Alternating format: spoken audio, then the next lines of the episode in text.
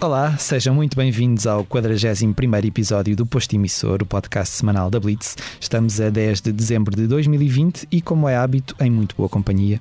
O meu nome é Mário Riviera e falo-vos deste sempre fresquinho estúdio em Passo de Arcos, uh, além do nosso convidado, que está aqui comigo, devidamente distanciado. Uh, tenho do outro lado da linha, a partir de casa, a minha colega Lia Pereira. Está tudo bem para aí, Lia? Está tudo ótimo. Já estás... então por mais esta conversa, sim. E já carregadinha de espírito natalício ou nem por isso? Já tenho aqui algumas prendinhas compradas para dar. Já, já se começa a sentir qualquer coisa, sim. Muito bem. A voz do nosso convidado vive na nossa memória coletiva desde 2003, ano em que participou no concurso televisivo Operação Triunfo. Desde então, habituámos-nos a ouvir o seu timbre quente e doce, um pouco por toda a parte. Fez cores para os Expensive Soul, editou o disco Eu e os Meus com os Soul Motion. Em 2008 e no ano seguinte, criou com Virgul o projeto New Soul Family. Nascido em 1982 em Quarteira, filho de pais cabo-verdianos, cresceu entre o Algarve e o Porto, mas hoje enche o peito para cantar Nova Lisboa. Mundo Novo foi o álbum que lhe trouxe o mais do que merecido reconhecimento em 2018 e há alguns meses regressou com Crioula, um disco que já parece que foi editado no ano passado, mas na verdade é deste ano, e que o mantém no caminho da música sem fronteiras. Falamos de Dino de Santiago, eh, pois claro. Eh, bem-vindo, Dino. Muito obrigado por eh, chegar a este vosso episódio número 41 deste posto emissor e dar-vos os parabéns primeiro, Mário e Lia e é um prazer enorme estar aqui. Sinto-me neste ano de, de 2020 saber que pelo menos um, foi, foram acontecendo momentos assim e estes podcasts ficam para sempre. Às vezes é como um álbum e saber que vocês estão a fazê-lo e bem deixa-me feliz obrigado. por fazer parte dessa Obrigado pelos elogios e obrigado por estares aqui connosco.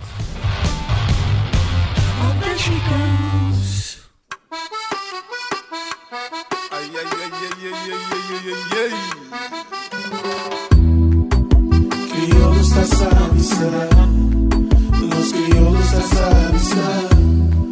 Los crioulos Dino, uh, 2020 vai ficar para a história uh, como uh, o ano desta pandemia que parou o mundo. Mas uh, na tua vida pessoal vai ficar marcado por dois acontecimentos grandes, penso eu, não é? Primeiro, o teu, o teu disco Crioula e, e depois a notícia de que vais ser, vais ser pai, não é? É verdade. Quando olhas para este, para este ano, para estes últimos 12 meses, consegues fazer um, um, Que balanço é que fazes? É um ano estranho, não é? É um ano difícil é um, de. Sim, sim. É, é, um ano em que tu. Imagina, se eu te fosse mesmo. E eu vou-te ser franco, Mário. Eu, é, o, é o ano, o melhor ano que eu já vivi em toda a minha vida, de verdade, em, em termos de autorrealização uh, profissional e autorrealização pessoal. Então é, é aquela injustiça que tu muitas vezes, durante as grandes catástrofes, houveram sempre uh, indivíduos ou sujeitos de, que conseguiram uh, sentir, ou seja, transcender a sua pessoa e, e, essa para mim é a grande vitória. Ou seja, foi no meio deste, destas trevas, não é? Que, que, o mundo viveu, a única coisa é que tu não consegues vivê-la na plenitude porque o, te, o, teu instinto de compaixão é mais forte quando tu, porque sabes que há muita gente que foi realmente afetada por, por esta, por esta pandemia, mas também sei que houve, houveram muitas famílias que se reencontraram. Houve, eu, eu, tive casos muito próximos de, uhum. de, pais que puderam estar mais próximos dos filhos e viam, e viam que já não, já não sabiam como lidar com uh, tantas horas disponíveis para observar aquele ser Estás a ver? E é teu filho, estás a ver? Uhum. Um, os telefonemas aos pais que tornaram-se muito mais. E estou a falar sempre em experiência própria, estás a ver? O tempo para o autoconhecimento e, e o autoamadurecimento, o, o saberam, uh, perceberam onde, onde estou. Ei, afinal já aconteceu tanto e eu não, eu não parei para sentir, uhum. estás a ver? Uhum. Então eu entrei tanto nesse processo que eu, eu, fui, eu confinei mesmo a sério. Eu, foi um confinado para dentro de casa, mais um confinado para, de, para dentro de mim e, e sentir cada vez mais o estado, a importância de tu te manteres num estado de gratidão constante. Uhum.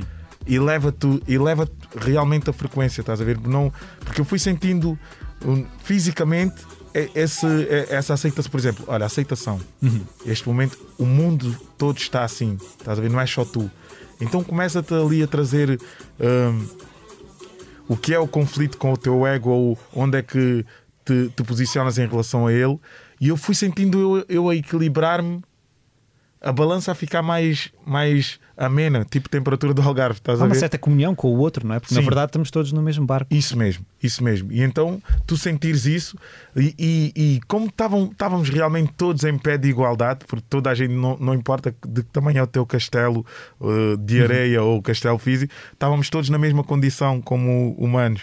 E, e acho que gerou uma, uma, uma diferente energia, porque pelo menos eu fui sentindo essas reações do, do pessoal, mais mensagens de saudades, mais mensagens de, de quando isto tudo passar temos de estar juntos, mais esperança, estás a ver? Não, não foi tanto o, o medo a falar, eh, ele existe, mas também muito porque nós absorvemos muito do que vem do, do- da, da, da televisão, da, não é? da, da, da mídia, isso, isso não- e acho que há uma responsabilidade também de, eh, da mídia em não só. eh, permitir que a visão dantesca seja a que prevaleça. Tipo, acho que tem que haver também um- uma filtragem e, e trazer mais casos de, de sucesso, mais casos de, de autossuperação, porque ajuda-nos a, a balançar, porque realmente esses momentos acontecem. Comigo aconteceu, estás a ver? Eu, eu, eu, eu, eu, eu fiz o exercício de fazer a minha cronologia de dois- 2020 e senti-me maravilhado. Imagina, eu vim janeiro, fiz os Coliseus com a Madonna, fevereiro, eh, depois, aliás, vim de, de- de gravar o Crioula, de Londres, depois fiz os Coliseus com a Madonna, depois, fevereiro, anuncio um, o Festival da Canção com, com, com a Cadi, que foi o meu momento, o, meu maior momento em termos de música foi eu sentir que proporcionei aquele momento a Cadi. E, e aí, aí foi logo uma, um- uma outra constatação que é eu realmente o que mexe comigo é quando eu sinto que consigo proporcionar alguma coisa a alguém. Isso mexe mais do que eu lançar um disco ou do que vencer isto ou aquilo. É, é tu veres aqueles olhos daquela pessoa e tipo acontecer e dizer assim: "Ei, eu fiz, fui eu, estás a ver?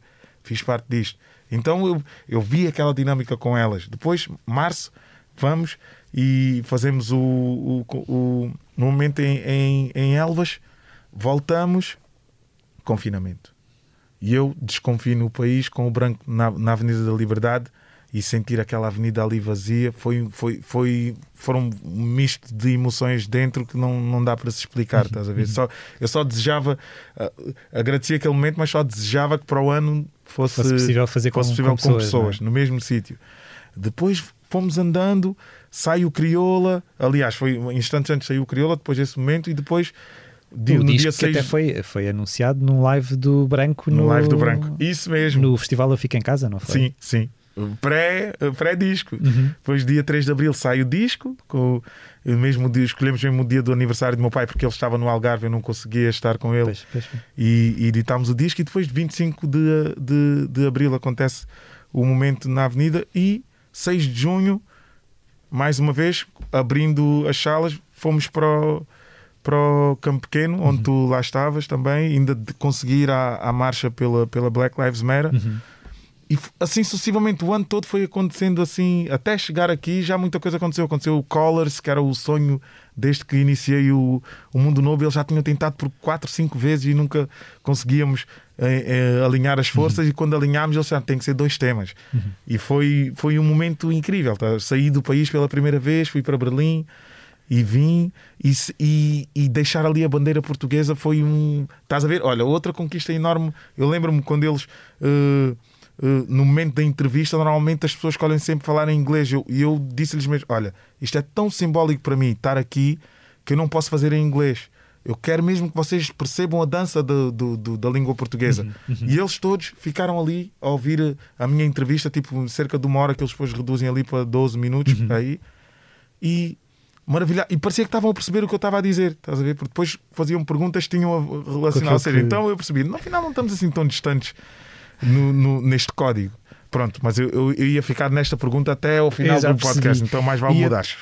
O que eu te ia Desculpa, perguntar, Lia. o que eu te ia perguntar a seguir é se- a questão da paternidade. Tu sentes-te e, e há de ser Nem um ano nessa. há de ser um ano estranho para tu pensares também, um ano estranho Uhum. com tudo, não é? Mas de repente preparaste para ser pai Uhum. num ano como 2020. O que é que há de haver muitos receios aí pelo meio, suponho, não há, não há de ser fácil, não é? Uhum. Eu acho que tu és uma pessoa otimista, mas, mas há de ser difícil pensar, vou trazer um ser a este mundo e este mundo neste momento está neste estado, não é?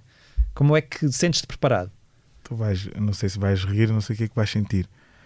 Eu nunca pensei no ano, ou seja, eu nunca pensei na condição do ano estar assim, do mundo estar assim, juro-te. Sabes porquê? Porque foi, foram desde os meus 27 anos que o meu maior desejo era ser pai. De tudo, tá, de tudo que possa existir na vida era, era ser pai. Nunca aconteceu. E quando a Rafaela chegou ao Algarve, eu estava a gravar um disco, outra, outro momento maravilhoso que foi e que só sai para o ano, estás a ver, ainda nem foi divulgado, mas eu tive em quarteira a gravar um álbum hum, à moda quarteirense. Eu, o Mike Ghost e o, e o Oli é um movimento que nasce do, do Sou Quarteira e hum, uma sugestão do, do Miguel, que faz, que faz parte da associação que, que representa o Sou Quarteira, uh, diz: pá, devíamos gravar um, um álbum. Só que entre o devíamos gravar um álbum e depois ver o resultado final, eu fui para lá achar que ia estar a- estava a fazer uma ação de beneficência e saí de lá com 35 artistas de quarteira da minha, da minha cidade, num disco que 15 canções uh, representam o nome de cada rua. Homenageamos o poeta Pardal, que é o poeta da cidade, e, e vi o espírito de cooperação. E comecei logo a imaginar. Imaginei isto na linha de Sintra, na linha de Cascais, na linha.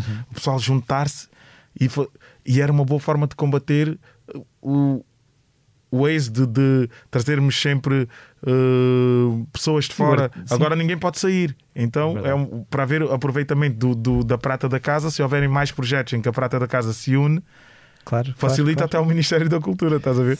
E então, ali no meio daquela, daquelas gravações intensas, a Rafaela vem e faz uma surpresa no Hotel Dom José, coisas que não se podem esquecer. E diz-me, vais ser pai. E eu, eu aquilo não, não me entrou. Ou seja, eu, nem- eu nem sei para onde é que aquilo foi. Eu não- só dei por mim a fazer toda uma viagem já tipo a imaginá-lo adulto, estás a ver? Só, só de explosão. Então eu, eu nunca consegui sentir, ai, estou a trazer o meu filho para este mundo, está assim. E agora que me fizeste essa pergunta, vou-me começar a, Ok, ques- a então questionar. calhar não devia ter feito essa Yeah. Mas pronto, é o que é. É o que é. O que vale é que eu tenho muito firme que eu, antes eu visualizava e tipo pensava, gostava, gostava que ele fosse assim, isto, aquilo, e depois percebi que somos um canal e opá, ele escolheu-me, ele que seja o que ele quer ser e eu vou estar aqui para aplaudir, estás a ver? Aliás, uma das coisas que me fez pensar nesta questão da paternidade foi Yeah. tu, tu eh, abraçaste recentemente uma iniciativa do movimento eh, em desconstrução, Uhum. assumindo-te como machista em desconstrução e dizendo que sabes que os preconceitos começam no berço. Yeah. O facto de tu estares prestes a ser pai também te levou, ainda por cima vai ser um rapaz, não é? Yeah. Também te fez abraçar esta iniciativa com, outro, com outra vontade, não é? Sim, sim, olha, estou arrepiado.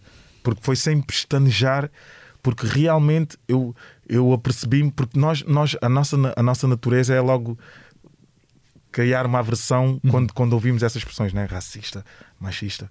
Mas eu acredito mesmo que todos nós, mas todos nós temos um pouco, por exemplo, Todos nós temos preconceitos, não é? Temos de os todos. construir. E, e- e é por isso é que eu digo sempre, eu penso sempre, eu tenho um André Ventura dentro também. Agora cabe a mim saber como é que o alimento. Seja muito pequenino. Se é com uma favor. dieta, sim, não, é, é, é- é- Infelizmente ele não come muito dentro de mim.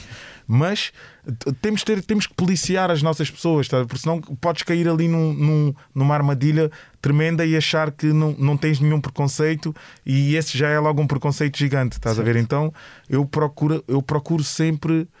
Mal, mal chegou essa parte, eu, eu vi machi- um machista em descontração. Eu vi, "Ai, machista assim tão grande. Depois comecei a ver os pequenos, os pequenos detalhes, estás a ver? Onde, onde a minha família e o meu pai foram muito preciosos e a minha mãe nesse sentido. Nós, desde muito cedo, não há mulher lava. Não. Tu és o mais velho, começa por ti, vai, vai distribuindo, lavas a louça, engomas, cozinhas. Então nós crescemos assim, estás a ver? Nessa dinâmica. E aí eu vi. A, maior, às vezes os pais preocupam-se em ai, o que é que eu tenho que deixar para o meu filho? Uma casa. Preocupam-se em deixar heranças para nós, estás a ver? E a maior herança é, é essa.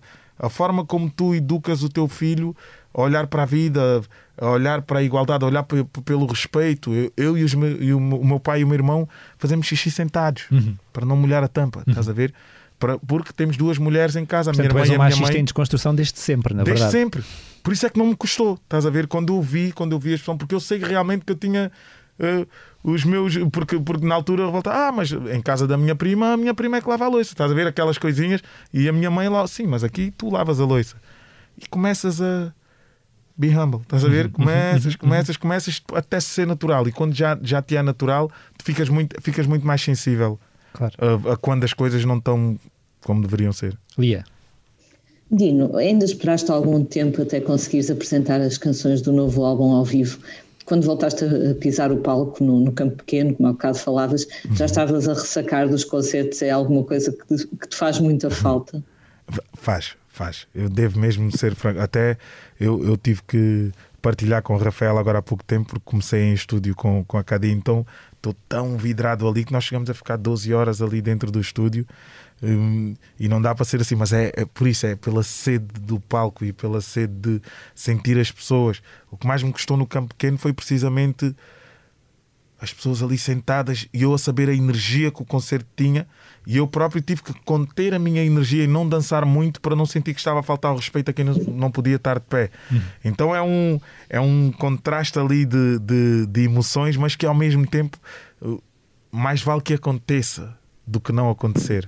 Mais vale acontecer condicionado do que não acontecer, porque muito, eu, eu vi toques novos, vi pessoal só com o um braço nas cadeiras e, e, e a sentirem-se fora da cadeira, vi uns a tentarem se levantar e outros a conterem aquela energia ali dentro, mas, mas a sensação é, é incrível. Não, e seria mesmo uma pena que não que nós não permitíssemos que, que, que a cultura uh, acontecesse e, não, e tivemos na iminência de não o permitir. Uhum.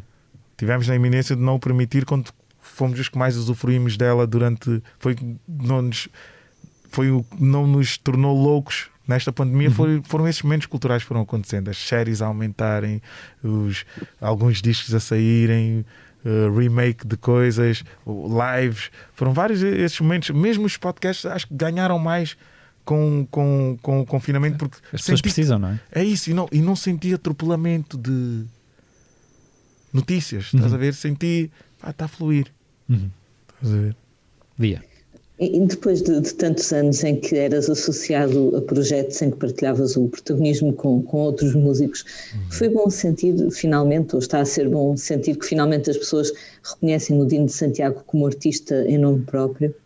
Foi, olha, foi a minha autorrealização de 2020.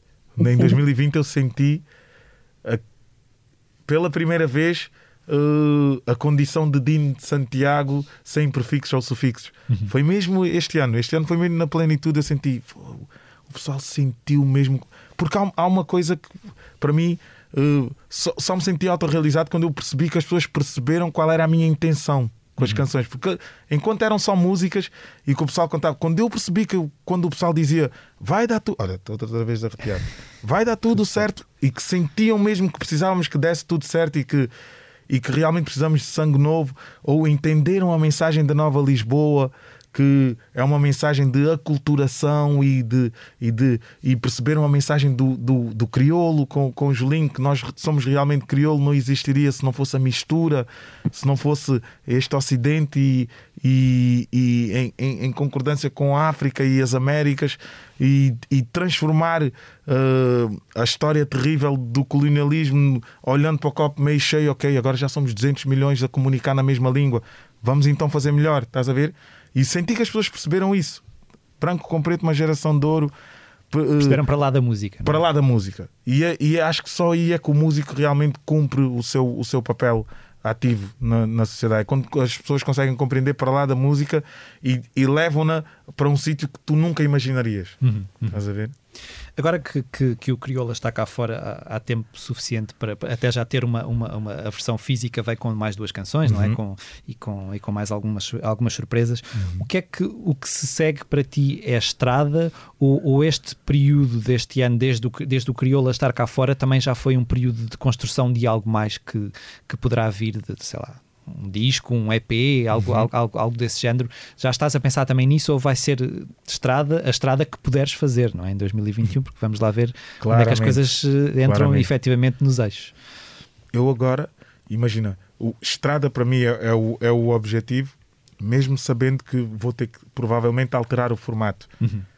E alterando o formato para salas, porque são as salas é que estão a abrir aos poucos as suas portas, então alterar esse formato e aceito, aceito, porque posso também, um, enquanto que no, no, nos meus concertos eu sinto sempre que a carga energética tem que ser muito forte para, para continuar canalizado, e eu preciso disso quando estou no palco, eu preciso sentir que tu, estamos uhum. sempre em constante diálogo, estás a ver? E eu estou sempre de olhos abertos a ver quem está uh, ali comigo e consigo identificar muita gente no meio daquele nevoeiro, mas um, sei que isso talvez em 2021 ainda não, não vai ser possível. Então estamos a reestruturar o concerto e, e vai ser um concerto mais voltado para as mensagens, ou seja, para, uhum. porque todos os temas, a grande parte, são em crioulo. E há muita gente que envia muitas mensagens pessoais a dizer: Dino, o que é que querias dizer nesta música? E agora ainda curto mais o som. Estás a ver? Então eu percebi que é importante também ter esses cartazes das uhum. mensagens que tu uhum. tens traduzidas para a língua da pessoa que está uh, a escutar. Uhum. E transformar então esse espetáculo nesse sentido. Mas o meu grande investimento pessoal para 2021 vai ser realmente então concretizar as crioulas, ou seja, e o álbum da Cadi, o álbum da Sol, o álbum da Sofia, uhum. o álbum da Naela e, e vê-las a voar. Esse, esse vai ser o meu objetivo para 2021 e enquanto estou com o Lucas no colo, só assim. estás a ver? A dinâmica. Então já estou a construí-lo visualmente assim, a, a, visualizar na, na, na, minha mente e estou a sentir que vai ser bonito esse, esse êxodo assim por, por, por, por outros palcos observado de fora essa concretização delas. Agora, voltando, voltando bem lá atrás, uhum. como é que foi a tua infância em quarteira? Eu sei que nós temos um bocado eh, esta visão muito geocêntrica lisboeta, que é tipo o Algarve só existe no verão, não é? Eu sei que isto é um preconceito é gigante é verdade, meu é e nosso, é mas na verdade, como é que foi a tua infância em, em quarteira?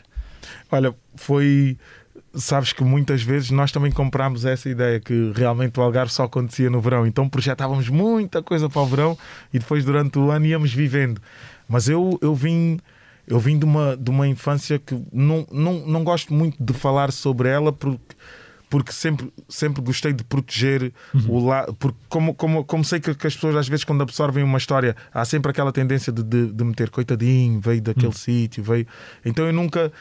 A minha história, mesmo com, com o bairro dos Pescadores, certo. que foi de onde nós viemos, que era um bairro da Lata, foi, era eu vivia numa casa que não tinha água potável e tínhamos que ir buscar às bicas, o que nós chamamos de bicas com os carrinhos de mão. Uhum. Um, depois tínhamos luz, mas as casas de contraplacado, tudo porque não podias construir casas em betão, porque senão a Câmara vinha e, e destruía, ou seja, porque aquilo eram sítios para ser provisórios e ficaram lá décadas. Um, havia muita droga, uh, muita gente que vinha morrer de Lisboa para. Uhum o Algarve. Eu conheci pessoas de Lisboa porque vinham rejeitados das suas famílias e morriam em, em, em quarteira. E então tenho muito essa, essa imagem de, de, de, de, da insistência dos meus pais em dizer cuidado, não peguem nas seringas, cuidado, não peguem. Então cresci ali com, com, com uma aversão a seringas e, uhum. e, e, o andar descalço no, no, naquele chão e tu estás a ver aquilo com sangue. Com... Então tu, tu, quando eu paro para, para pensar na minha. Eu acho que tipo, houve muita coisa que eu bloqueei para não. Ok para... para não ficar no síndrome da vítima, uhum. estás a ver? Uhum. Porque eu não fui vítima, eu fui muito feliz porque eram essas indicações e nós conseguíamos voar. Claro. Jogar as quatro balizas com, com, com os irmãos, a água do mar entrava dentro da nossa casa e, eu, e para os meus pais era o terror, para nós era engraçado. Estás a ver a cena do baldinho? Olha, vamos lá nós tirar água dentro. Mas foram coisas que eu vi na minha infância, mas as portas eram todas abertas da comunidade. Estás a ver? Todas as casas tu podias entrar em qualquer casa e davam pão e eras bem recebido e, e coisas que me, que me aterrorizaram até hoje foi, eram as intervenções da, da, da, da polícia militar uhum. quando entravam às nossas casas para fazerem rusgas como se toda a gente fosse traficante. Então cresci, que cresci com uma, com uma mágoa uhum. uh, gigante pela, pela forma impessoal com que nesses momentos eles têm que, que agir. Certo. E, e como vi a minha, foi a primeira vez que vi a minha mãe a chorar, aquela imagem nunca mais me saiu. E eu disse, jurei para mim, nunca mais vão fazer isto à minha mãe, estás a ver? Porque só, é, é uma família muito católica, muito praticante, muito a cena da verdade tem muito peso, a cena da palavra tem muito peso, o não uh, fazeres o mal ao próximo são coisas que têm muito bem. Então, quando te reduzem à condição uh, de lixo, que é literalmente isso, eles entravam, rombavam as portas e depois começavam a jogar tudo para o chão à procura de coisas, marcou-me muito negativamente porque uh, eu sei que não são todos os polícias assim, mas depois tu aí vês o preconceito, estás certo. a ver? Ou seja, aquilo foi tão duro que eu já a minha primeira primeira resistência existe logo uma resistência claro, quando um polícia me aborda ou uh, existe logo isso porque eles chegam sempre com uma posição muito autoritária e tu não te podes uh, curvar e, e, pá, pronto, é, um, é algo que eu vou ter que resolver do, claro, no, com o passar claro. de, dos anos, mas tirando isso, foi uma infância muito feliz. Eu fui muito, muito, muito feliz. Eu fui, no, fui aquela criança que nunca. Uh, eu era do mundo. Eu, o, o, o, meu pai trabalhava nas obras em Vila Moura e os, os colegas vinham buscar-me à sexta-feira e traziam-me ao domingo de manhã. Eu ia para as casernas, ia... sempre fui muito solto. Então a minha mãe revelou há pouco tempo que ela disse: Pá, eu a partir dos teus três anos eu entreguei-te a Maria, que eu sei que alguém ia ser melhor mãe do que eu por onde tu andasses. E desde aí foi sempre assim. Eu sempre andei pelo, por todos os cantos, todos os lados, sempre uma porta aberta para me receber, até hoje. Estás a ver? Via. Dino, falaste agora dessa, dessa, desse, desse tipo de abordagem que a polícia tinha quando fazia essas rusgas, uhum. algo que já tinhas mencionado anteriormente. E passados 30 anos, estamos aqui a falar de botões de pânico nas instalações do CEF. O que é que Uau. continua a correr mal? Uau! Yeah. Não estava preparado para essa pergunta. um, é, é, é duro, estás a ver? Tu sentires que olhas para o tempo e vês. É triste ver que nada mudou. Desde que o meu pai para cá veio, estás a ver? Uhum. Ele, o meu pai veio, mudou, mudou um pouco o rosto, mas o meu pai veio nos anos 70 e tinha que se, ele, a partir das 5 da tarde tinha que se recolher na igreja em Sines porque já era perigoso andar na rua porque havia espancamentos, uhum. coisas que, que eu achava que só via nos filmes americanos e o meu pai só me revelou, eu já tinha 32 anos para nós nunca crescermos com a raiva ou com o ódio ou com claro. e então agradeço a sabedoria dele mas ele deve ficar triste estás a ver eu, até, eu, eu juro que já nem penso em mim eu penso passado tantos anos meu pai ainda vê isto estás a ver? porque ele é muito atento ao jornal muito atento e está sempre a uhum. rezar uhum. e está sempre a pedir perdão por quem faz estás a ver e tu assim pensas e agora na, tocando na pergunta que me fizeste se calhar é algo que eu vou pensar em relação ao Lucas estás a ver uhum. é algo já vai ser um filho da mistura. Hum, mas como é que como é que eu vou educar? Estás a ver se, se, se a polícia o mandar parar num carro? Se, eu, imagina, eu não estou a fazer nada de mal, mas sempre que vou, imagina, vou tocar ao, uh, a Londres, ou a Paris, ou a Berlim, ou, fico sempre vai dar tempo naquela na, na, na, parte em que tu tens que Sim, passar, passar o vai dar tempo, estás a ver? E depois começas a, a, a, a reparar em comportamentos. Claro. Eu sei, ou seja, conforme a tez vai clareando, a cena acontece logo. E coisa, uma, duas vezes, de repente, olha, desculpe, tenho que ir ali ó, para certificar. Depois ficam, ficam a olhar e eu. A cena é tão ridícula que eu tento fazer a cara que está no passaporte, só para tu veres o. E então, tu aí, por mais que não. Vai moendo, vai moendo claro, e tu vais claro. pensando assim, tipo, vais perdoando, vais perdoando, mas vais pensando assim, tipo, ei, fosse, também não abusemos, estás a ver? Claro. E é bom, por e isso como é, é que, é bom. estamos aqui, não é? Yeah. Por isso é que é bom, imagina, eu, eu, eu respeito o, o ativismo radical na sua, na sua forma, porque, porque reconheço que do, ao longo dos séculos e, do, e, dos milénios ele fez a diferença um, nas sociedades. Mesmo não me assumindo como, porque eu, eu, realmente eu prefiro sempre olhar pelo copo meio cheio. Uhum, uhum.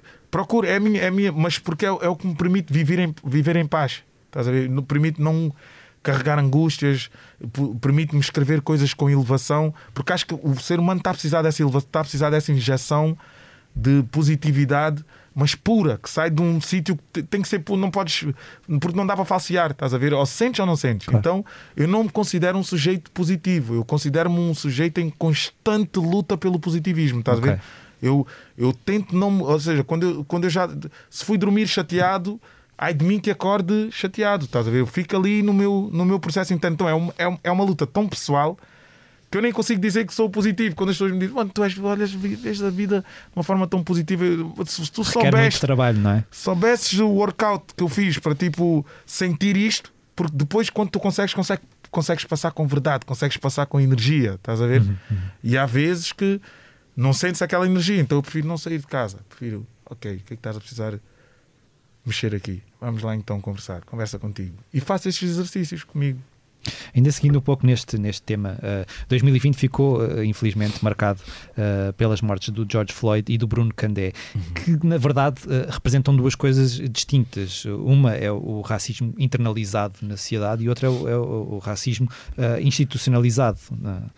Um, a ideia de que os portugueses, no geral, não são um povo racista mostra que ainda estamos numa fase de negação, por exemplo? Tu sentes que, que ainda não chegámos à fase do racista em desconstrução, por exemplo? Olha, eu fiquei tão feliz pela forma como tu perguntaste, porque normalmente a pergunta que me chega é sempre Portugal eh, Portugal continua a dizer que não é racista. Eu, eu acho isso de uma violência, porque é os portugueses, estás a ver? Porque, porque quando falas de Portugal, em si tem a sua história, ou seja, tem o seu peso, tem a sua, Sim. a sua, tem a sua quota parte certo. no que diz respeito a, a, ao racismo eternizado, Uhum. mas está nos portugueses a grande responsabilidade de mudar a face da moeda, estás a ver? E é por isso é que eu gostei da forma como tu perguntaste. Português, e, eu, e sim, os portugueses ainda são racistas, incluindo eu, estás a ver? Ainda temos esse. Tem, temos isso em nós e, não, e, e somos racistas perigosos porque não aceitamos, estás a ver? Nós, nós queremos na nossa mente que não estamos a ser racistas quando estamos a dizer tipo, estes gajos estão aqui a mais.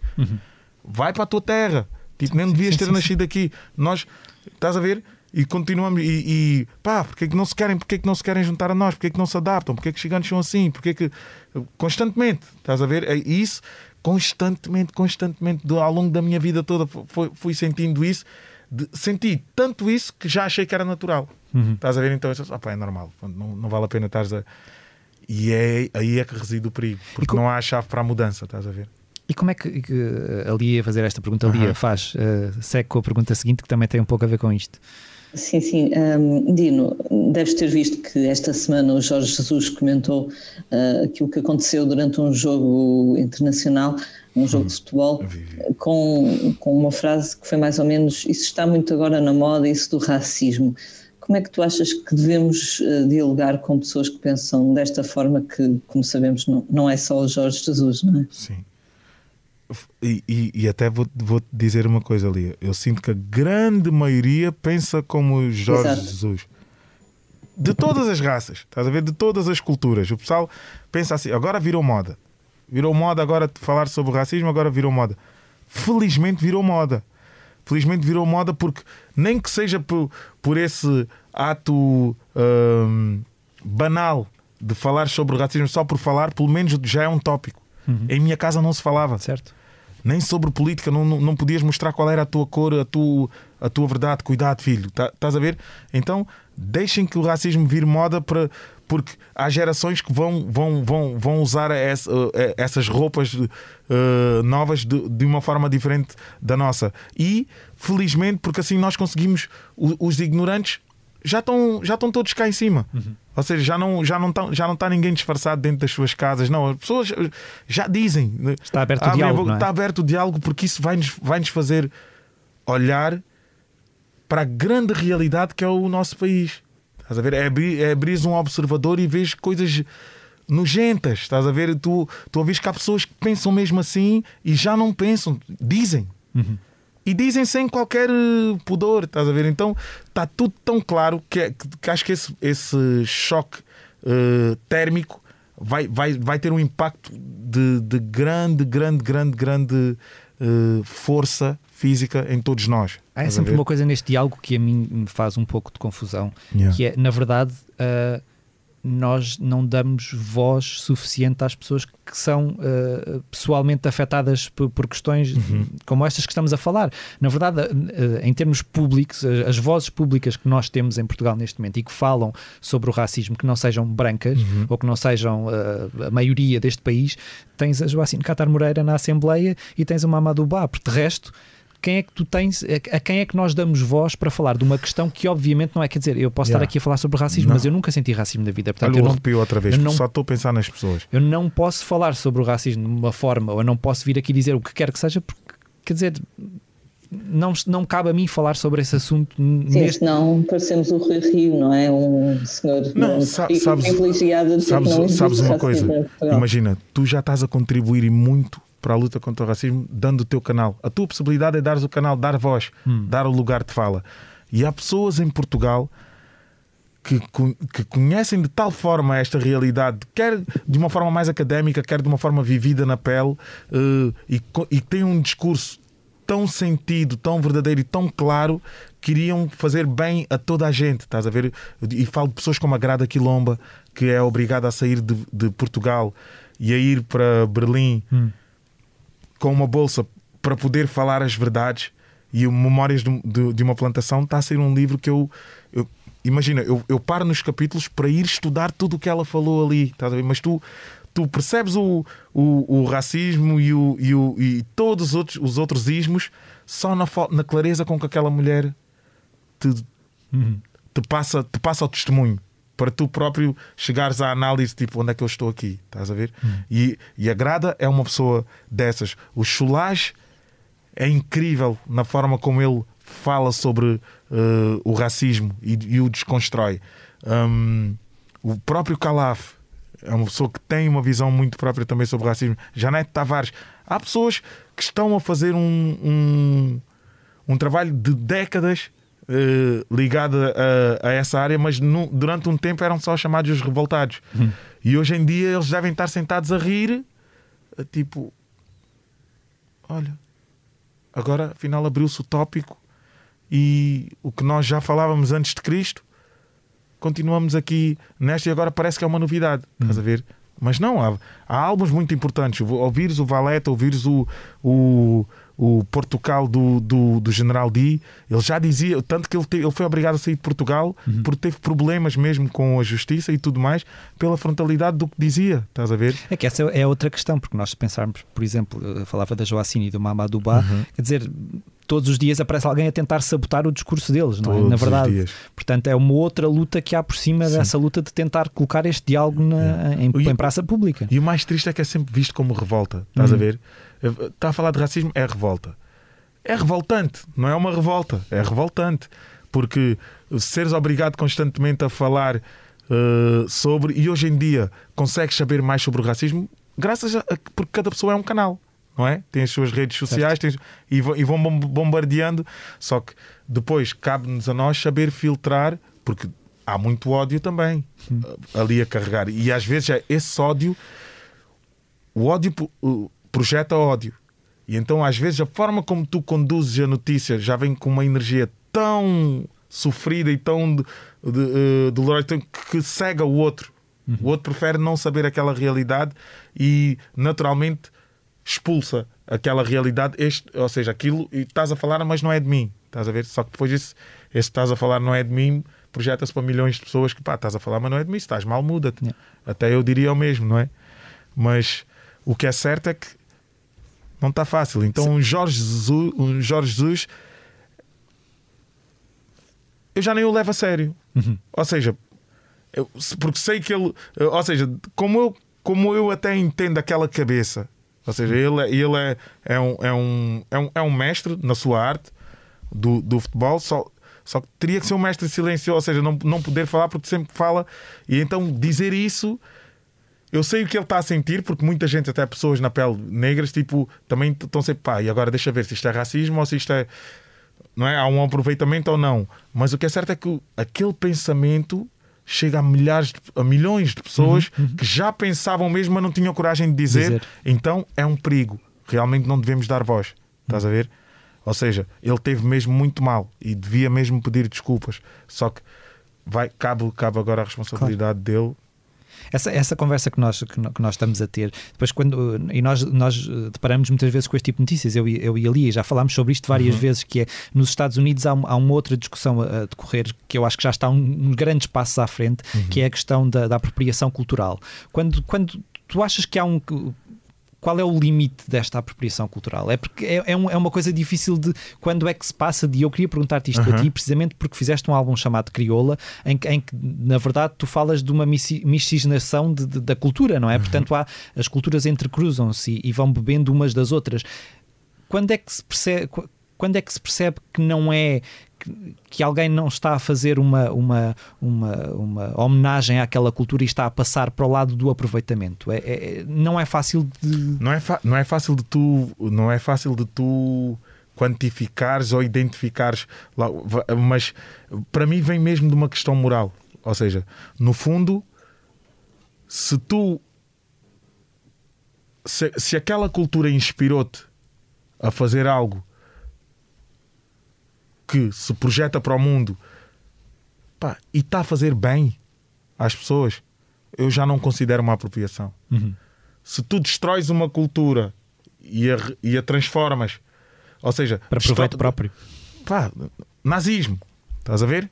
O, o, o que fizeram com os judeus, sabendo que eram as pessoas tinham mais capital, era quem fazia girar a economia e usas, usas no fundo, ficas com o que é bom, ficas com a economia Uhum. e destróis um povo. Para mim, isso já é apropriação, porque no fundo não foi só destruição, foi uma apropriação, porque mantiveram hábitos Uhum. fize- ficaram com o que é bom e depois o resto chuta para o lado. Então, para mim, é mesmo uma questão moral. Ou seja, se, ele, se esta pessoa inspirou-se nesta cultura e está a fazer algo bom, não é? É a mesma coisa que eu olhar para o branco. Eu, eu olho para o branco e branco para mim é crioulo. Ponto. Porque ele sente, eu sei que ele sente aquela realidade, eu sei que ele sente aquelas claves, eu sei, ele só nasceu com uma tez mais clara do que a minha, mas é mais crioulo do que eu, estás a ver?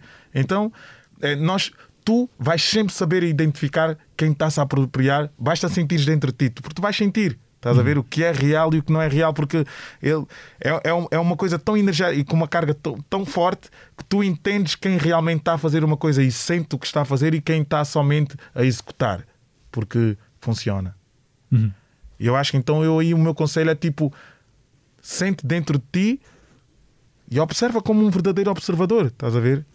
A- absorve e vais perceber logo, aí consegues balizar e mesmo assim não vais ter o direito de dizer que a pessoa apropriou-se, não, és tu, não é a ti que cabe esse direito. Hum. Dia. Por exemplo, eh, Dino, aquilo que a Madonna fez com o fado e com as batucadeiras é um bom exemplo de É como um bom exemplo, prestar tens toda a razão. Tens sem toda a razão. da cultura. Está aí, está aí. Sabes que ela foi acusada de, disso mesmo, estás a ver? Pela ignorância, apropriação. Só que, agora imagina, eu, eu- eu estive dentro daquelas salas, né? Foi, foi ali Claro. um ano intenso em que realmente ela bastou ouvir uma vez. Ela ouviu uma vez uma experiência e disse: Já me faz sentido viver em Portugal. Obrigado. Podes-me apresentar mais? E ela só tinha ouvido um pouco Cabo Verde. Eu disse assim: Olha, então tu eras grande fã da Cesária Évora, então tu só conheces um lado. Cesária Évora é só de uma ilha. Tu ainda tens mais nove, com culturas diferentes. Tens ainda Moçambique e os seus ritmos, Angola e os seus ritmos, Guiné e os seus ritmos, Santo Tomé e os seus ritmos, Brasil e os seus ritmos. Já conheces um pouco do Brasil, mas o Brasil é um mundo, como sabes. E ela quis beber, ela quis perceber. E quando eu digo que ela quis beber, ela foi estudar a história de Portugal com Goa para entender, para entender o porquê de muitas vezes usarem tábuas em Portugal, estás a ver? Foi pesquisar a história de, das mulheres batucadeiras que eram censuradas, os cantos delas são dedicados a Deus sempre, são sempre louvores, cantos de louvores, mas por haver dança, a igreja achava que era uma provocação ao homem, então era proibido a prática do batuco. Ela estudou isso, percebeu que o Funaná veio do interior de Santiago, o porquê de, de, de, de, existirem os badios, porque os badios, ou seja, grande parte da população que veio de Portugal para povoar e para construir Cabo Verde vinham do norte, então eram os badios. E então ficaram os badios, que foram os primeiros escravos a chegarem a Santiago. Ou seja, ela sabe toda a história. E nos concertos ela fazia questão de mencionar. É uma pessoa que tinha o sonho de conhecer a Celeste Rodrigues. Quando conseguimos concretizar isso, não mais Não alargou. não alargou. Ela bebia da Celeste. Ficava ali horas a ouvir a Celeste a falar, estás a ver? E então é uma pessoa que senta-se comigo no chão e diz: a, a, a maior mulher que eu vi na minha vida foi a Cesária Évora. Convidei-a mesmo, via duas vezes, quis que ela fizesse parte da minha história. E ela é que não quis. Ou seja, e, e isso, e por isso é que ela valorizou. Vem para o, para o Coliseu, todos os pisos do, do Coliseu, ela pede para meter ar, con- ar para toda a gente estar eh, quentinha. Quem é que vai verificar? Ela mesma vai verificar. Então eu- tu tens de ficar atento aos sinais quando estás a- em frente a uma pessoa dessas em que estamos em Londres e sempre à hora de jantar os filhos vão para o estúdio, ela isola-se com eles para saber como foi a escola, jantam, vão para casa e fica outra vez no estúdio até às duas da manhã. Estás a ver? Eu adormecia e ela estava sempre ali. E tu pensas assim: que apropriação, estás a ver? Eu é que estou-me a apropriar desta experiência, estás a ver? E ver, ver, vê-la levar as batucadeiras durante oito meses para o mundo, correr aquelas cidades todas e, e as batucadeiras ficavam sempre no mesmo hotel que ela. Sempre, sempre, sempre momentos de oração, de oração e ela pedia sempre a cada uma delas para orar. Todas tinham nome, todas as pessoas daquela estrutura tinham nome, cer- cerca de 300 pessoas e todas tinham nome. E eu sentado a observar, eu era assim: não há dinheiro que pague isto, estás a ver? Não há dinheiro nenhum que pague isto, porque era o que mais me criticava. Como é que estás a proporcionar estes momentos todos, a trazer pessoal, a trazeres o branco, o Blaia, Lura, e tipo, não, não cobras. Eu, ninguém está a viver a experiência como eu estou a viver, estás claro. a ver? Eu, tô, eu, não, estou a proporcionar aquilo, as pessoas é que proporcionaram aquilo. E, e perceberes o talento que existe numa cidade, só estamos a falar de uma cidade como Lisboa. Uhum para aquela pessoa que já viveu, que já viveu, dizer que nunca viu uma cidade tão eclética, tão misturada e tão forte em termos rítmicos, para querer fazer um álbum e levar um álbum inteiro para a estrada quando não, não queria mais fazer música, queria se dedicar a fazer filmes e perceber o impacto de, de, desta realidade, para se chamarem disto, isto, disto apropriação. Então não, não sabes o que é. Não, apropriação para mim então passa a ser um, algo muito positivo. Pronto. Se calhar, eh, pelo que estás a contar da, da Madonna, eh, há aí um lado de uma certa humildade que as pessoas às tantas não, Nunca, não associam, isso mesmo, não é? Isso mesmo, isso mesmo. Olha, queres outro tópico? Uhum. Ela falava em crioulo com as batucadeiras para que a informação não fugisse. Então ela pedia um tradutor para lhe dizer como dizer em crioulo e comunicou sempre em crioulo com as batucadeiras, porque tínhamos duas pessoas ali que já tinham mais de 60 anos, uma delas analfabeta, claro, e, inglês, e, ela não. comunicava sempre em crioulo com elas. É porque a visão que nós temos geralmente é sempre é, é a diva Madonna, não é essa parte mais terra a terra que ela obviamente tem. Tu, tu, em, em crioulo arriscaste ser mais político um, e voltando um pouco àquele, àquele texto que tu escreveste sobre aquela experiência daquele, daquela rusga uh, uh, no bairro onde vivias, uhum. tu disseste fomos criados pelos nossos pais a não falar de política por ser perigoso. Esse receio ainda vive em ti ou, ou começa a... Ah, diluiu-se. Hum. Graças a Deus diluiu-se mesmo porque eu tinha mesmo. Sempre fui muito ali. Os meus pais sempre tentaram educar-me muito com o olhar, conseguiram com os meus irmãos, comigo não conseguiram muito. E eu sempre senti-me ali a ovelha literalmente mais negra, estás a ver? Porque eu perguntava, mas porquê que estás a olhar assim? Porquê que... E tipo, de política, tipo, você assim, não, vou votar mesmo no PS, agora vou votar Bloco Esquerda. Eu, porque eu deixo-me encantar por quem está, uhum. ou seja, pela pessoa quem que eu passa acredito. a mensagem, não é? Sim. Se me tocar, aquela pessoa é que vai ter o meu voto, estás a ver? E, então não tenho partidos. Uhum. Tenho durante muito, muito tempo, uh, uh, calhava sempre que fosse o PS, talvez, talvez uma herança ali de, dos meus pais, mas eu nunca fui muito partidário. partidário. É, é, mais a pessoa. Se a pessoa me convence, pelo menos os seus princípios me convencem, porque eu sei que depois, quando assumos o poder, dependes Sim. de toda uma estrutura certo. e as tuas intenções vão se começar a diluir e vais ter que ser o que tiver que ser. Mas pelo menos o teu fundo, tu desejares aquilo, já contas com, com, com, com o meu voto de confiança.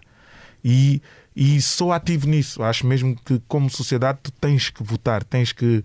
para teres o direito a voz, para teres o direito a uma opinião. E, e ainda há muito desleixo, estás a ver? Então eu acho que nós, artistas, temos a responsabilidade de apelar, as pessoas, de apelar pelo menos à consciencialização da importância de se votar. Uhum. São muitas vidas, estás a ver, a perderem-se, muitas vidas uh, uh, que, que literalmente deram suas vidas para que nós pudéssemos certo. votar. Estás a ver? Então não, não, é, não é deixar isso como se fosse é mais um dia, não é mais um dia, é um dia importante que vai determinar quatro anos. E não então, deixar nas mãos dos outros, não é? E não deixar nas mãos dos outros. Faz a tua parte.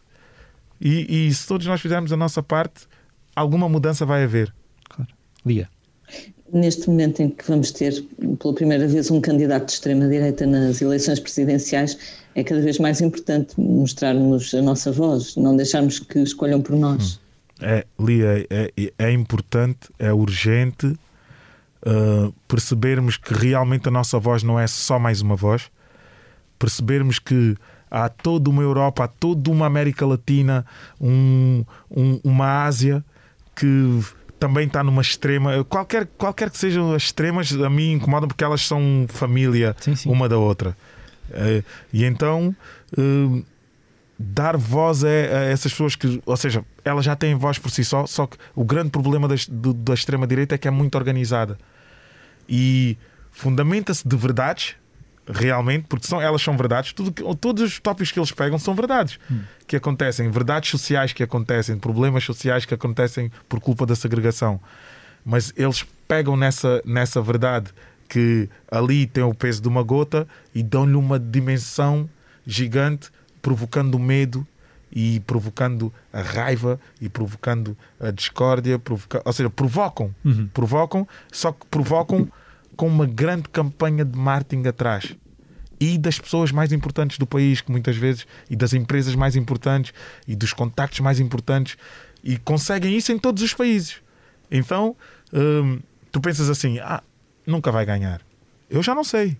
Sou-vos mesmo muito franco. Sim, sim. Eu já não sei. Ou seja, o que eu sei é que, no que depender de mim, nem a voz, nem o nome da pessoa as, as pessoas vão ouvir. Estás a ver?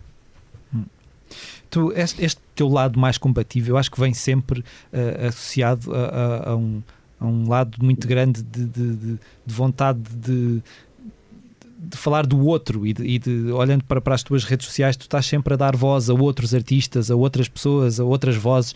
Um, não há lugar à competitividade na tua vida? Há uma gigante, uma gigante mesmo. Comigo.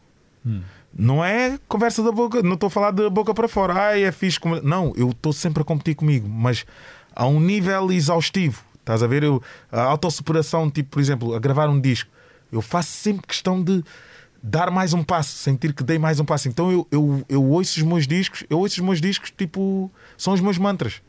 Não é? Eu não faço um disco e depois não. Não, eu ouço. Queres que eu te mostre aqui? Porque queres Mesmo passar, sem o pessoal ver. Queres andar à frente. O meu top foi o, o álbum Sotavento do Spotify.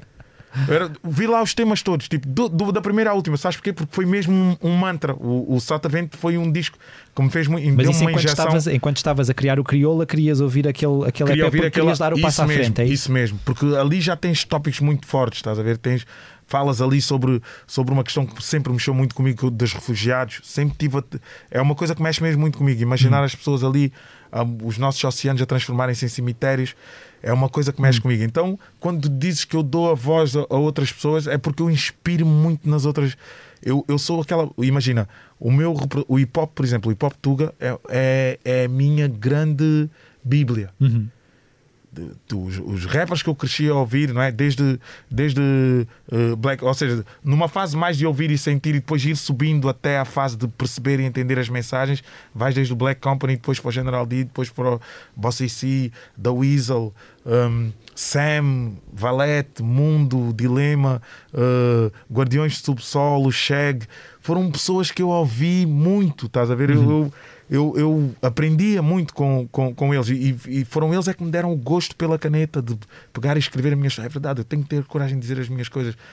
Então, eles foram impulsionadores da coragem que eu tenho. E, e para mim, caminhar, conquistar e não os referir, não uhum. referir as grandes as minhas grandes inspirações, felizmente, não, não, eu nem preciso de ir para fora do país para me inspirar. Eu, eu posso me sentar à mesa e conversar com eles. Então, e guardar isso para mim para, é um, num mundo em que tu realmente partilhas, acho que era uma grande injustiça, estás claro, a ver? Claro, claro. E é por isso é que eu faço mesmo questão de que as pessoas, pelo menos aqueles que me seguem, e, se não os, os conhecerem, que por favor vão estudar um pouco de, das suas obras. Hum. Lia. Dino, tu tens uma ligação criativa forte com a designer de moda Alexandra Moura, que criou uhum. várias peças inspiradas na tua música. Como é que surgiu essa ligação? Olha, é a primeira primeira vez podcast já, já ficou. Que me perguntam pela Alexandra Moura assim, dessa forma.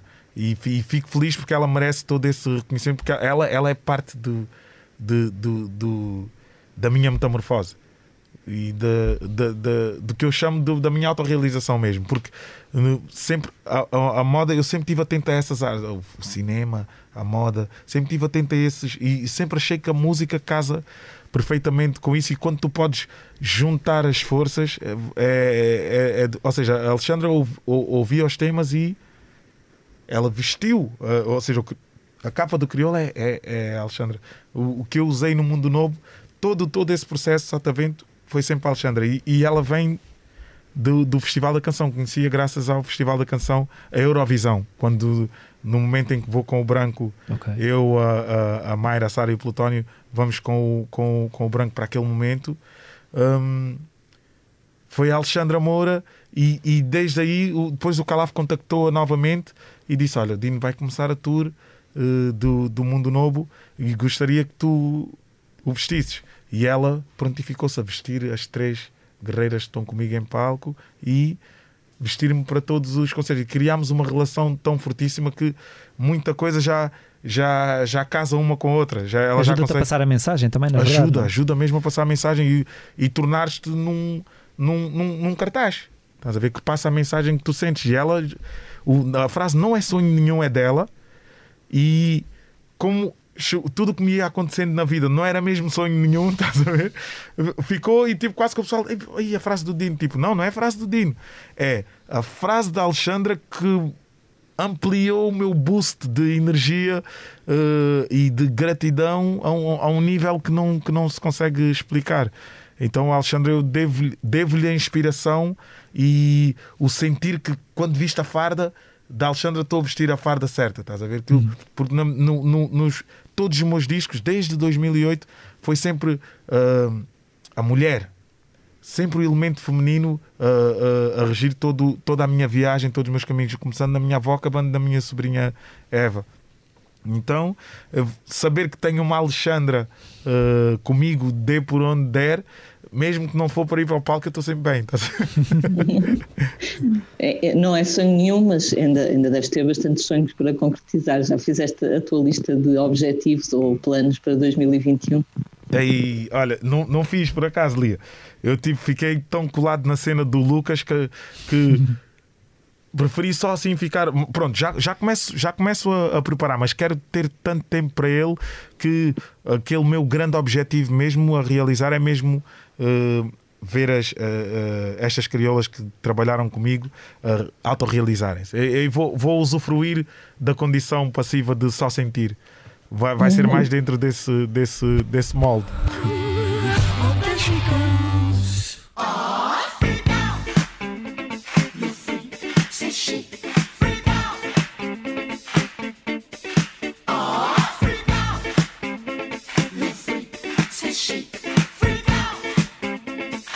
Passamos agora aos assuntos que marcam a semana. Uh, a Lia vai falar-nos sobre uh, o forte alvoroço que nos últimos dias assolou o mundo do streaming.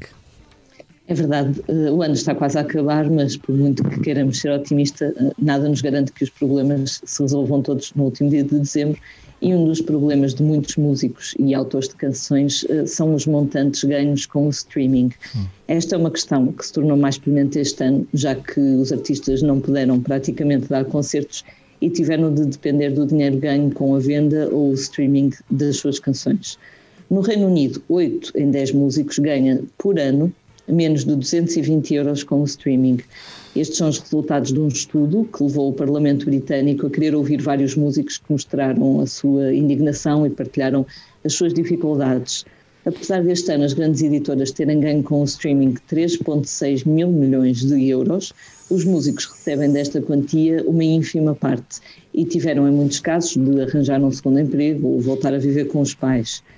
Um dos músicos que participaram nesta audição, curiosamente, foi o norte-americano Nile Rodgers. O veterano dos Chic diz que nunca se preocupou muito com as receitas do streaming, pois enquanto andava em digressão ganhava o suficiente para pagar a toda a sua equipa, mas este ano, ao perceber os valores que são entregues aos artistas por cada escuta, ficou verdadeiramente chocado, palavras dele. Os artistas e escritores de canções têm de atualizar as cláusulas nos seus contratos de forma a acompanhar a forma como as suas canções são ouvidas agora, disse o Nile Rodgers no Parlamento Britânico, argumentando que hoje em dia, na verdade, a música é algo que as pessoas pedem emprestada aos serviços de streaming. Dino, cá em Portugal, eh, imagino que seja semelhante, mas numa escala ainda mais pobrezinha, Mais- não é? bem, mais, bem mais pobrezinha.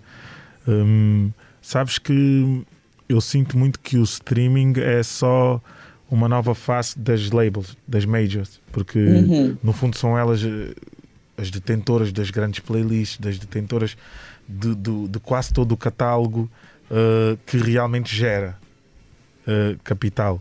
E o grande perigo de- do, do, do streaming e dessas plataformas é que veio tornar de forma legal olha, pelo menos, pelo menos paga-se alguma coisa.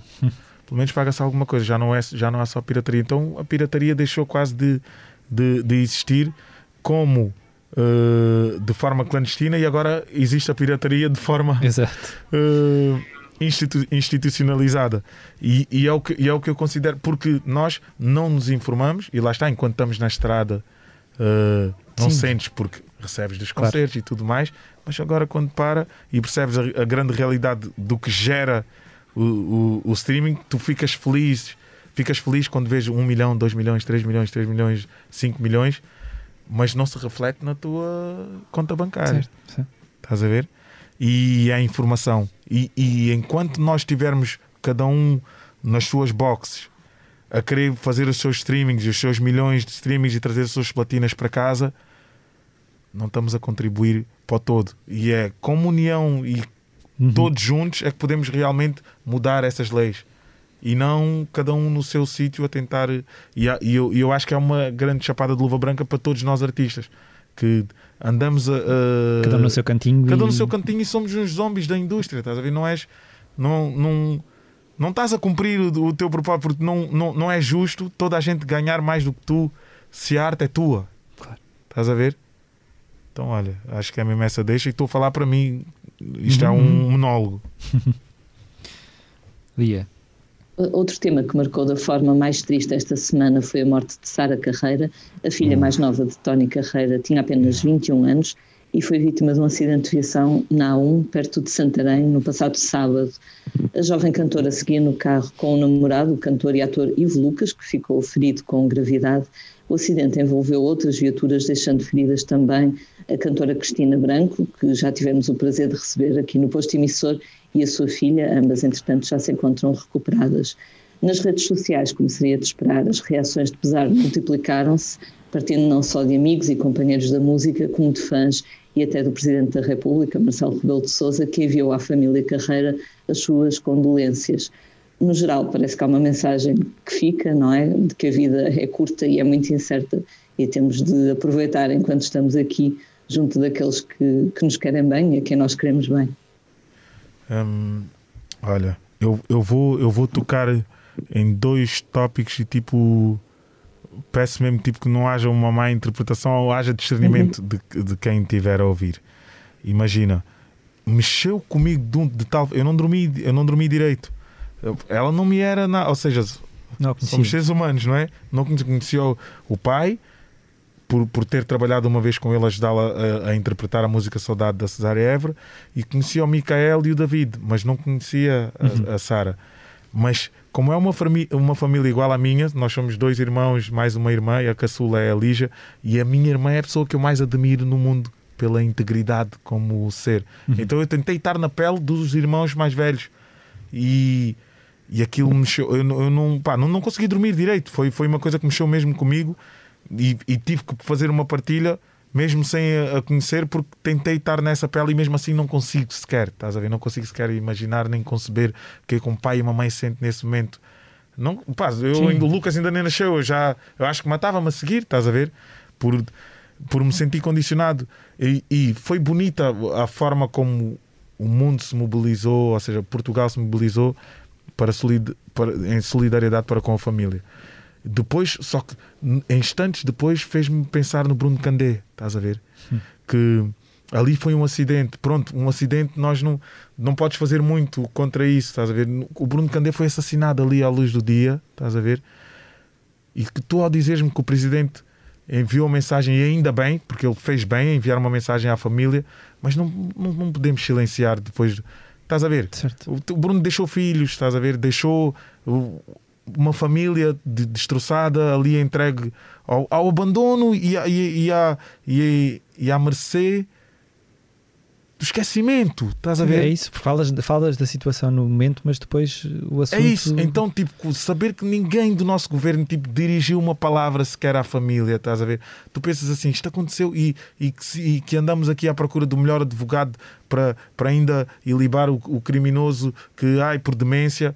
E man, ele era artista, estás a ver? Então eu não consigo uh, não sentir uma revolta, estás a ver? Tipo, ou seja, paramos televisões, momentos, por um momento e assim é que deve ser, estás a ver? O que fizemos com a Sara é o que o Bruno Candé também merecia, estás a ver?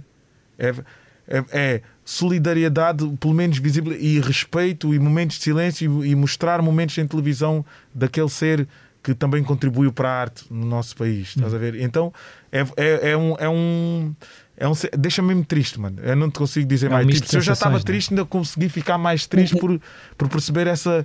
essa, essa em- Mano, essa falta de compaixão, não sei, mano. Nem, nem vos sei explicar. Não é, não é, imagina, tipo, eu- eu próprio não dormi quando a Sara morreu, mas eu não dormi quando o Bruno morreu.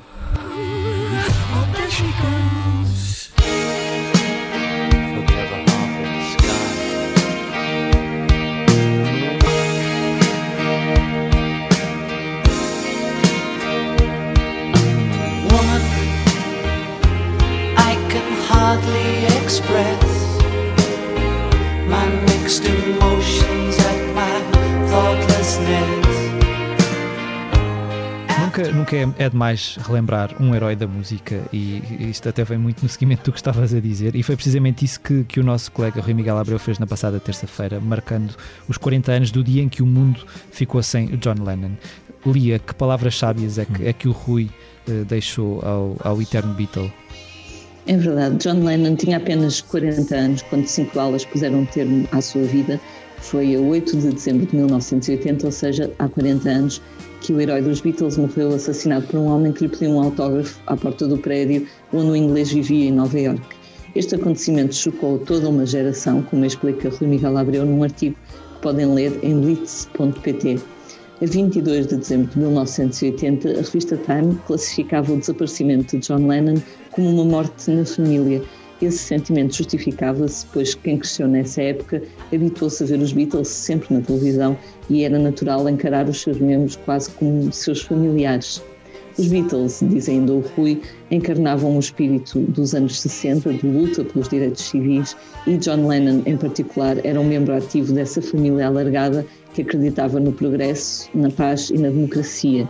Em 1980, a Times escrevia então que o homicida de John Lennon tinha assassinado mais do que uma pessoa, tinha matado talvez a esperança também. Até comparava este, este crime, este assassínio, ao desaparecimento de Martin Luther King e John Kennedy. Além do artigo, podem consultar em blitz.pt uma lista de 10 canções onde John Lennon voou mais alto, ora com os Beatles, ora a sol.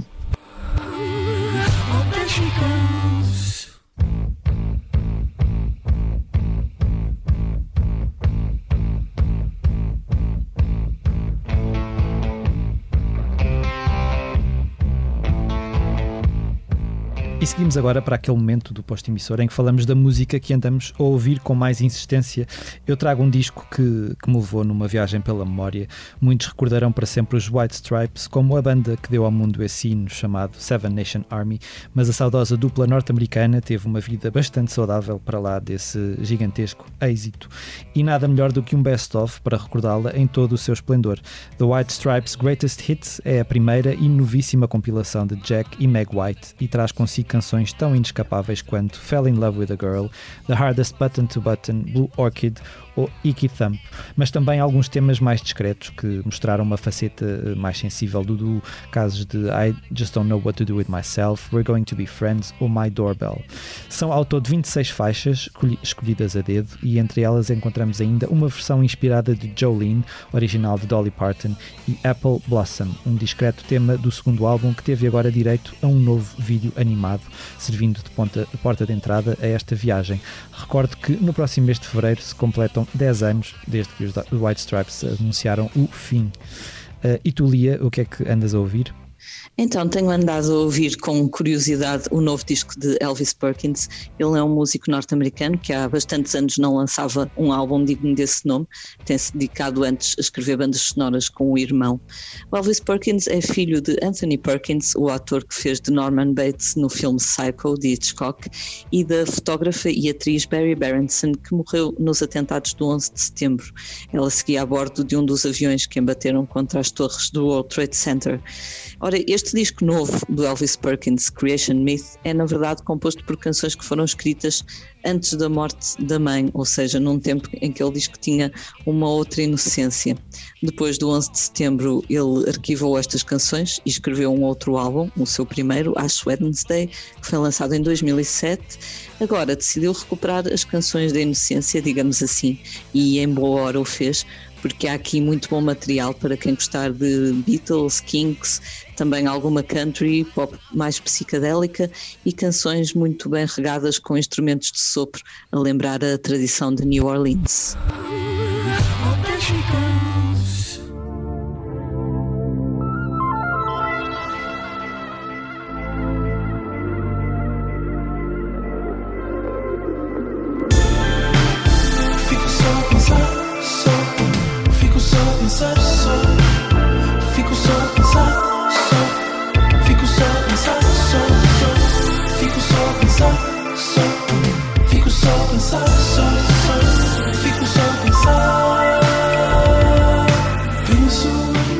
Passamos agora aos concertos que vamos poder ver nos próximos dias.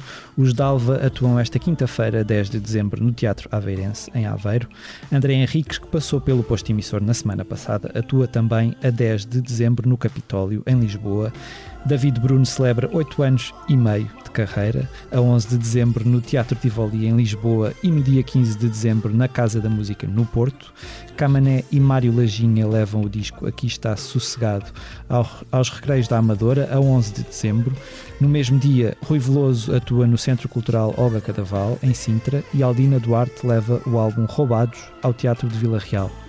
A 16 de dezembro, Marisa vai apresentar o novo Marisa Canta Amália no palco do Campo Pequeno, em Lisboa, num concerto integrado no Santa Casa Portugal ao vivo. Dino, tu já tens concertos marcados para o início do ano? Para o início do ano já há datas, eu até consigo dizer-te aqui assim em tempo. Sei que vou a Viseu, hum, vou a Fatacil, vou, por acaso já há uma série de, de concertos, mas quero especificamente falar do de Viseu porque uh, uh, a minha Rafaela teve uh, com Covid e eu fui obrigado a cancelar esse concerto e foi o Ok. primeiro concerto da minha vida que eu tive que cancelar. E, ou seja, adiar. Hum. Felizmente eles conseguiram adiar, então vai ser o.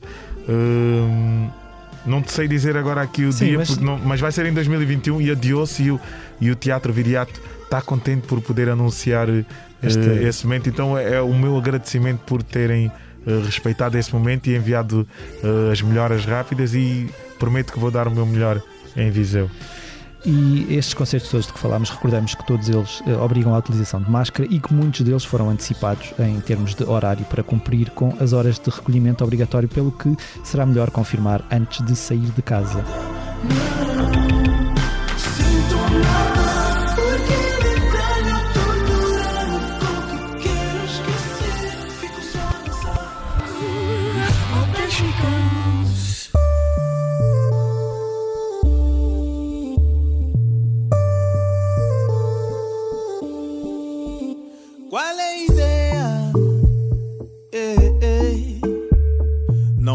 A tua cidade a chamar por ti. Entra na zona. Yeah, yeah. Não digas que tens de sair para acontecer. Eu já não vou nem tentar. E chegamos assim ao fim de mais um posto emissor. Fica o nosso agradecimento ao Dino de Santiago por ter aceitado o nosso, o nosso convite. Eu Eh, que agradeço e muito. Esteve também neste posto emissor a jornalista Lia Pereira, eu sou o Mário Rui Vieira. Os temas de abertura e conclusão são da autoria de Legendary Tigerman e a edição multimédia esteve a cargo de Ruben Tiago Pereira. E como é hábito, nós finalizamos uh, Uhum. com uma curta leitura do nosso convidado, Dino. O que é que nos trouxeste? Uma poesia que entrou para os nossos manuais de história do 12 ano. E isso para mim é história porque eu cresci a ouvir este, este artista e sempre. eh, Ainda estava eu em 2002 na tropa e sempre disse: "Vocês, este, este gajo um dia tem que ser estudado. Eu cresci trancado num quarto com livros de Marx e Pepe Tela, alimentado com parágrafos de Nelson Mandela. Foi esta a fonte do ódio que agora já não escondo. Este é o som que eu inalei na voz de Zeca Afonso. Ninguém me separa deste Guevara que eu tenho em mim. E podes ver na minha cara a raiva de Lenin. Eu choro este sangue que devora o espírito e choca os mais sensíveis e torna-me num monstro como Stalin. Eu desenterro vítimas de genocídio capitalista e levo mais comigo para a rebelião. Eu sou o primeiro a marchar para esta revolução. Tu és o primeiro a bazar na hora da intervenção. Eu trago a obstinação com que Luther King abalou e a mesma solução todo o meu people sonhou. Eu sou aquele mundo novo que Bob Marley cantou, esboço desse sofrimento todo o meu povo guardou. Eu sigo este caminho que o ódio abriu para mim e serei um dos guerreiros que aplaudirão no fim. Este é o som da revolução que em breve chegará. Eu sou o anti-herói que nunca se renderá. Eu sou um dos filhos deste mundo que a luta inspirou, no mesmo trilho da mensagem que Cabral deixou. Esta é a voz da justiça que um dia se afirmará. Eu sou o anti-herói que o povo aclamará. Na Palestina, no Camboja, Vietnã, Angola, no Iraque, na Somália, Afeganistão e Bósnia, esse é o grito desse mundo que chora e implora pela justiça dos homens, porque já viram que Deus não acorda. Valete.